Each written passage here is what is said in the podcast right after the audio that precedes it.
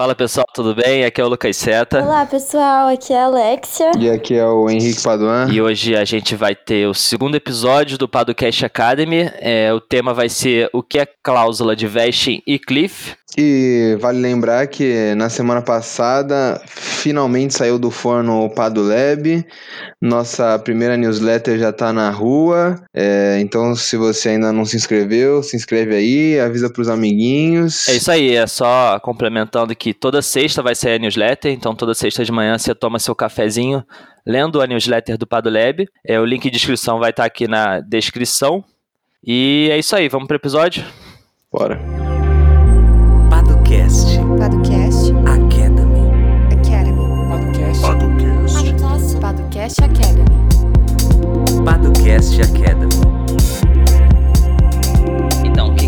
Falaremos hoje? Destiny Cliff. Mais dois termos em English. Sempre, sempre ele, sempre o inglês. Always. Sim. Esses anglicismos. E vesting cliff, eles são contratos ou eles são cláusulas? Uh, jogou, polêmico. Tanto, tanto.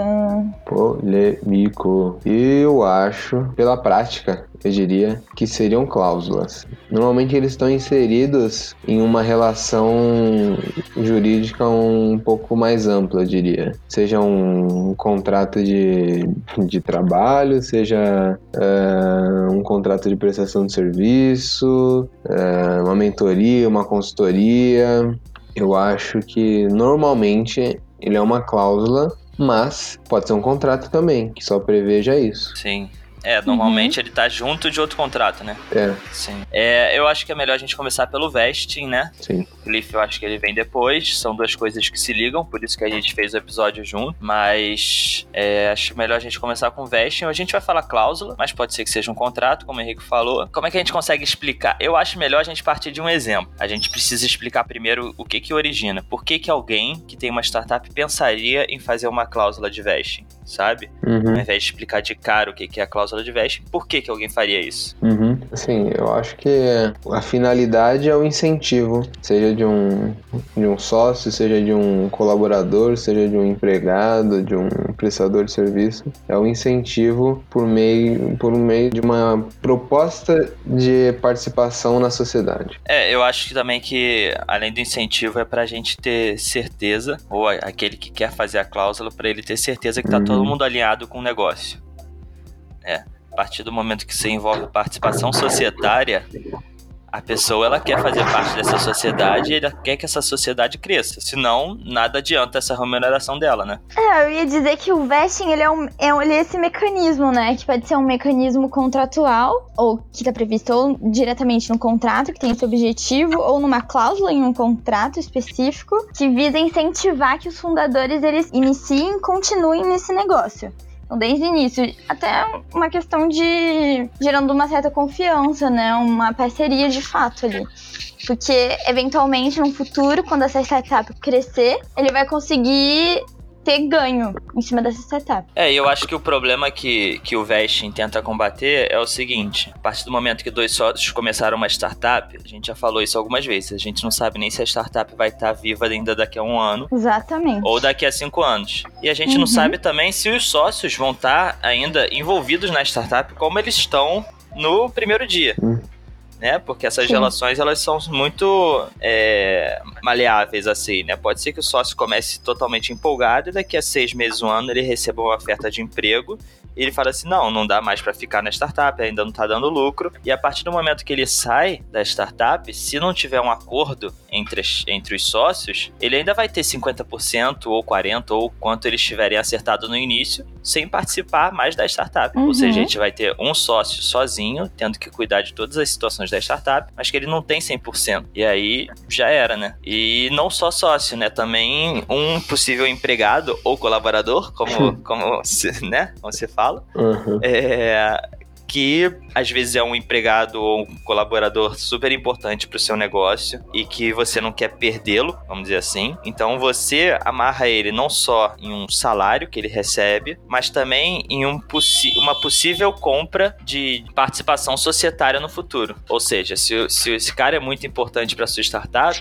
se ele só recebe um salário, pode ser que daqui a seis meses, um ano, ele receba uma oferta de emprego melhor do que a atual, ou ele mude é, a percepção dele de vida, de negócios e tal e queira sair da startup, você perdeu aquele, aquela peça super importante no time. Agora, se você faz uma cláusula de vesting que você consegue que daqui a algum tempo, um, dois anos, três anos, ele compre uma participação societária na startup, ele vai querer que a startup cresça, ele vai querer que cada vez mais o seu produto ou serviço fique melhor, porque ele vai receber o retorno disso, né? Acho que essas são as situações principais que, que a cláusula de vesting tenta combater. Sim. Tem mais alguma? Acho que não, né? Acho que no geral é isso, né? É Uhum. proteção, é identificação com a startup. Sim. E aí agora a gente precisa falar, operacionalizando isso, né? Como é que protege? Como é que então esse sócio que vai ficar sozinho vai ser protegido? Como é que esse funcionário que é super importante para a startup, ele vai ser bonificado? Como é que é feito isso? É, acho que você já deu uma, uma pincelada nisso.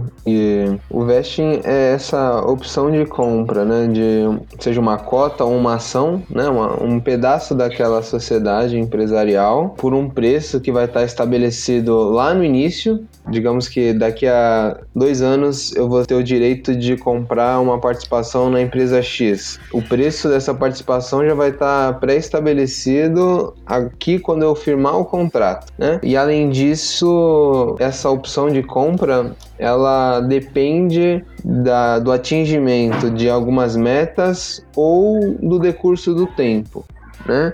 Então, eu posso prever tanto que o funcionário ou o prestador de serviço é, tenha que atingir determinadas metas para ter direito a essa opção de compra, ou apenas que ele exerça aquela atividade por determinado período de tempo, né? A gente pode dizer que é uma participação societária que está condicionada, né? Isso, A certos eventos. isso. Sim, essas condições são muito importantes, né? Porque protege. Se, se o sócio ele só vai ter essa possibilidade de comprar participação societária daqui a três anos, Uhum. se ele sair com um ou dois anos, ele já não tem direito e aquele sócio que estava solitário lá, ele vai ter a participação completa ou vai forçar o sócio dele, que quer sair, a pensar melhor. Poxa, se eu sair, eu não vou ter direito a nada. Deixa eu investir aqui na startup, deixa eu focar minha atenção nela, porque daqui a um, dois anos eu vou ter direito à, participação societária que hoje eu não tenho, né? E a, a cláusula de Cliff, ela na verdade ela só é um, um ajuste ou um a mais na cláusula de vesting, né? Dá pra dizer assim? Ou eu tô sendo um pouco. Ao meu ver, a cliff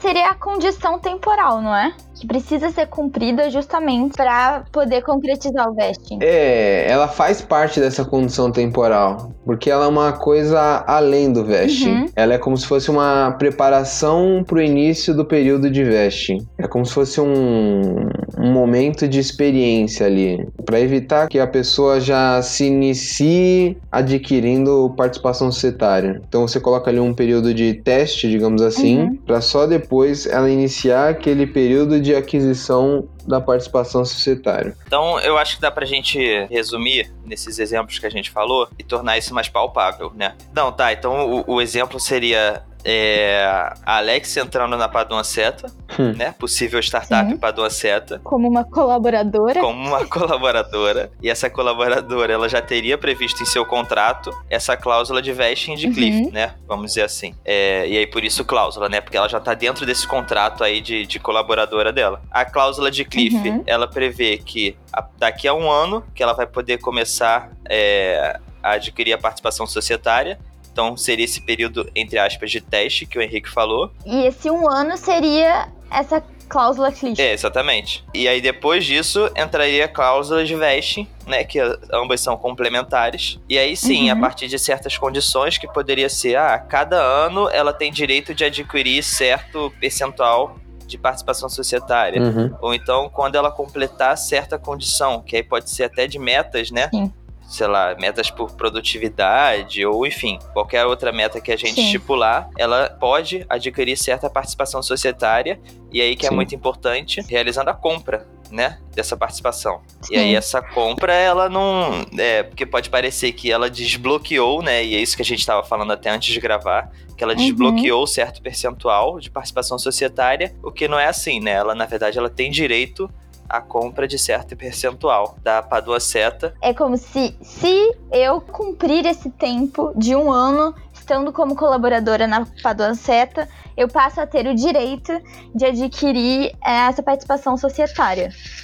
Acho que é mais ou Isso, menos exatamente. isso, né? Aí essa condição É. seria exatamente esse se. E aí que seria o gatilhozinho que me possibilitaria comprar e participar da participação societária, né? E teria que realizar a compra, né? Exatamente. Não é algo que seria gratuito, vamos dizer assim. E essa compra também estaria prevista nessa cláusula de vesting. Ah, quanto seria, quantos por cento seria e qual valor que a Alexia teria que desembolsar, né? E isso é importante também, diga. Por que dessa compra, né? Por que, que ela tem que efetuar essa compra? Porque no direito brasileiro você não pode integralizar o capital de sociedades limitadas e anônimas por meio de serviços. Você tem que integralizar por dinheiro ou bens. Né? E o que é integralizar? Eu acho que a gente até falou isso em outro episódio. Falou. É, No primeiro. é, é aquele ato em que o sócio vai entregar dinheiro ou bens para a sociedade, que vai se tornar o capital social dela, né? Por isso que no momento ali em que ela vai comprar aquela participação societária, ela vai estar integralizando o dinheiro de algum modo e, portanto, tem que ocorrer essa compra, né? De algum modo. E também para você evitar algum tipo de passivo trabalhista e previdenciário, porque caso a pessoa não compre, pode ser que um tribunal aí do trabalho veja isso como uma parcela da, da remuneração dela, né? Tenha um caráter de verba salarial. É, se ela não comprou, ela tá ganhando isso como um salário, né? Vamos dizer assim. Ela tá ganhando esse percentual como salário, e se é salário, tem todas as verbas trabalhistas in- incididas em cima, né? Aí tem o chamado ônus É. previdenciário, né? Que aí Sim. seria computado em cima dessa remuneração. Que gera descontos e tal. E, uma coisa pra pra facilitar até nesse negócio do, do capital social, é, é só lembrar, né? Que geralmente quando a gente olha lá o CNPJ, tá lá capital social ou contrato social, né? Tá lá capital social 10 mil ou mil reais. Não tem como ser capital social, trabalho da Alexia, sabe? Uhum. Não tá lá, não, não tem como quantificar isso e a lei proíbe. Então tem que ser por meio da, da compra de, de participação societária. E uma coisa muito importante que eu acho que a gente tem que falar, que é, é quanto de participação societária eu posso dar para o, ou posso prever lá para o meu sócio, para meu colaborador e assim por diante, né? Isso é algo que tem que ser muito bem pensado. Eu acho que é até difícil a gente pensar aqui num percentual, porque depende muito, muito, muito, né? Do caso de cada startup, cada empresa, se vai receber investimento, se já recebeu investimento anjo, se não vai. Enfim, questões de cap table, né? Que nada mais é do que esse quadro de participação societária. Quanto eu tenho, quanto meu sócio tem, quanto eu quero dar para o investimento, para um possível investidor. E aí, quanto eu posso dar para o meu, pro meu, é, pro meu colaborador ou funcionário, né? Prestador de serviço, enfim. Sim. Isso é importante porque pode ser que você dê um percentual que daqui a pouco você não seja nem majoritário, né? Ou seja, você dá um percentual, aí entra um investimento, quando você vê, você já não é mais majoritário, você já perdeu é, alguma autonomia na sua própria startup. Isso é muito perigoso, né? E às vezes perdeu essa autonomia porque lá atrás você previu uma cláusula de veste que dava um percentual maior do que o necessário para aquele colaborador. Então isso é algo que por mais que às vezes você faça bem no início, você tem que pensar lá na frente, né? Sim, sim. Tem até um- uma prática padrão aí do mercado em que as startups elas mantêm um que eles chamam de option pool, né? É, que seria uma quantidade ali que vai ficar meio que estática, que não vai ser diluída ao longo das rodadas de investimento, para incentivar, para transferir, para premiar colaboradores, é, empregados, prestadores de serviços e afins com esse, com esse objetivo, né? Então a startup ela já separa ali uma quantidade de participação societária que vai ser destinada para essa finalidade. E o vesting ele é muito parecido com, com as stock options que existem para sociedades anônimas né, aqueles planos de stock options, que é a mesma coisa, basicamente um incentivo ali para os empregados das empresas. Uhum. Sim, e possivelmente stock option vai ser é, assunto de algum próximo, né, episódio. Uhum. É, o que acontece se a pessoa não, não cumpre as metas, sai antes? Qual é a consequência? Existe alguma consequência? Não? E aí, existe? Não cumpriu a condição. Que ela não tem esse direito, né? Da participação societária. Se é uma condição, ela não foi cumprida, não tem o gatilho dessa possibilidade da participação societária. É, você pode modelar isso, né, de algum modo. E aí? E aí vão falar da- de duas cláusulas, né? Do good liver e do bad liver. Se a pessoa sair por um motivo que seja razoável, que já esteja pré-estabelecido e tudo mais, pode ser que ela ainda mantenha algum tipo de, de participação societária é, ou que receba algo referente a isso. Caso contrário, se ela se enquadrar nessa questão aí do bad liver, é, ela acaba perdendo tudo. Isso né? tem que estar previsto na cláusula, sim, né? Não pode sim. simplesmente. Sim.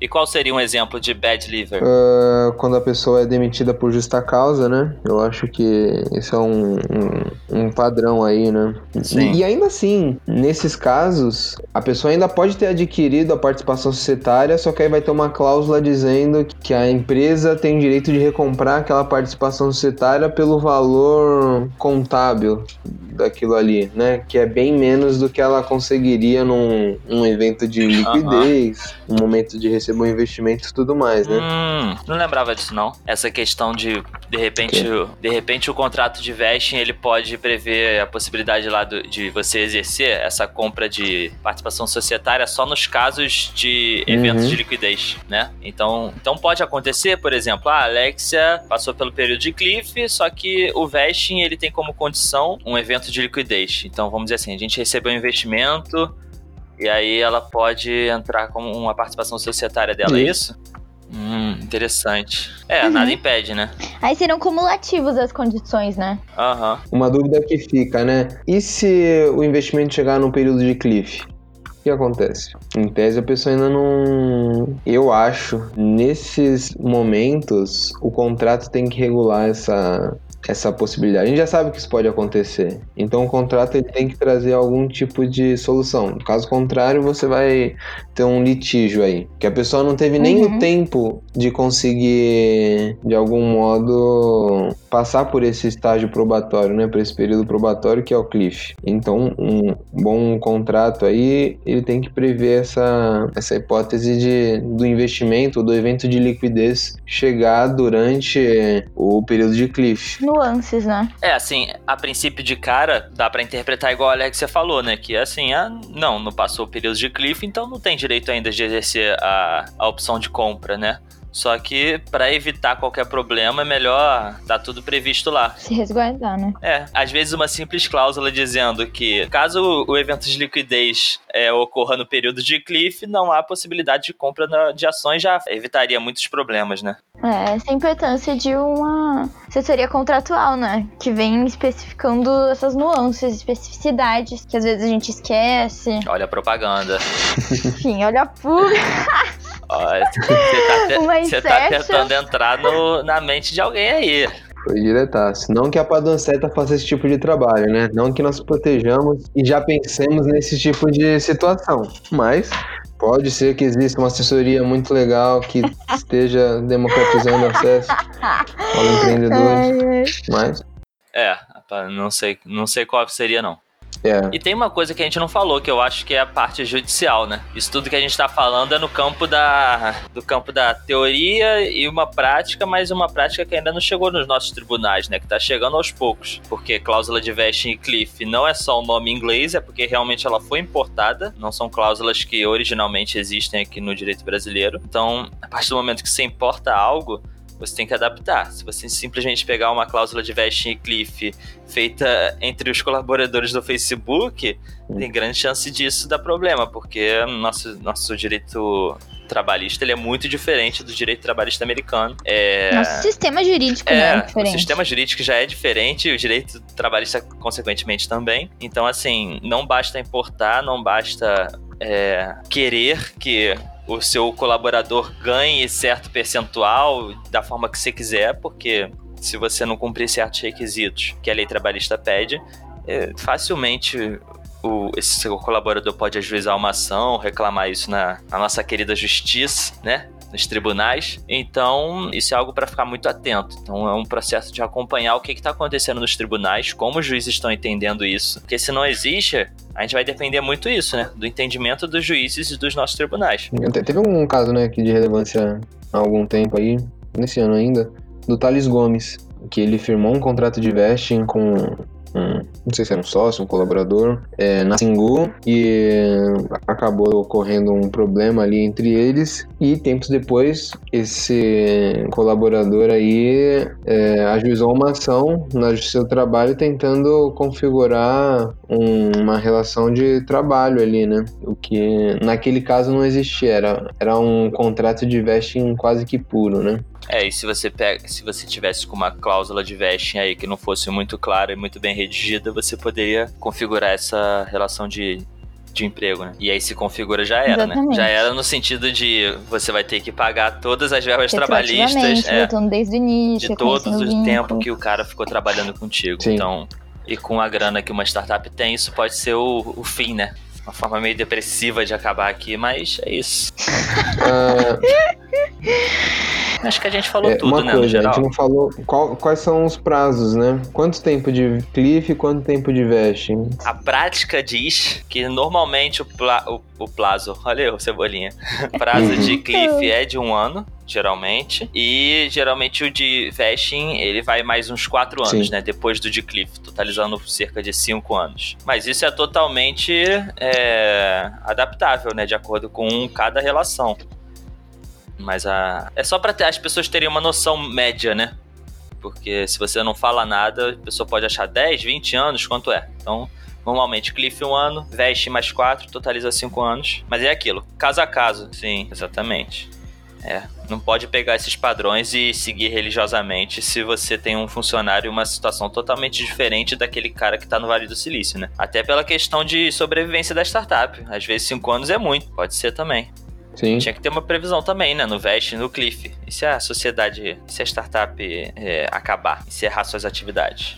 Exatamente. Entendeu? É algo que tem que ser previsto. Senão, o cara adquire uma participação societária de algo que nem existe mais, né? Hum, Passou dois anos ele adquiriu lá direito de, de comprar 5% da sociedade, a sociedade não existe mais, de repente o cara vai re- reivindicar isso, né? E querer que esse saldo remanescente da startup ele tenha uma participação aí, por que não? Dá pra pensar nisso, né? E aí pode. Você já, você já encerrou as atividades da sua startup e ainda tem que se preocupar em, em pagar certo percentual pra alguém. É, Difícil. E é o risco do negócio, É. né? Do vesting. A pessoa, ela toma o risco junto com o empreendedor. É, justamente por isso que existe o vesting, né? Pro cara se dedicar e entrar no projeto como um, como um sócio ou um futuro sócio, né? Um sócio potencial, perfeito.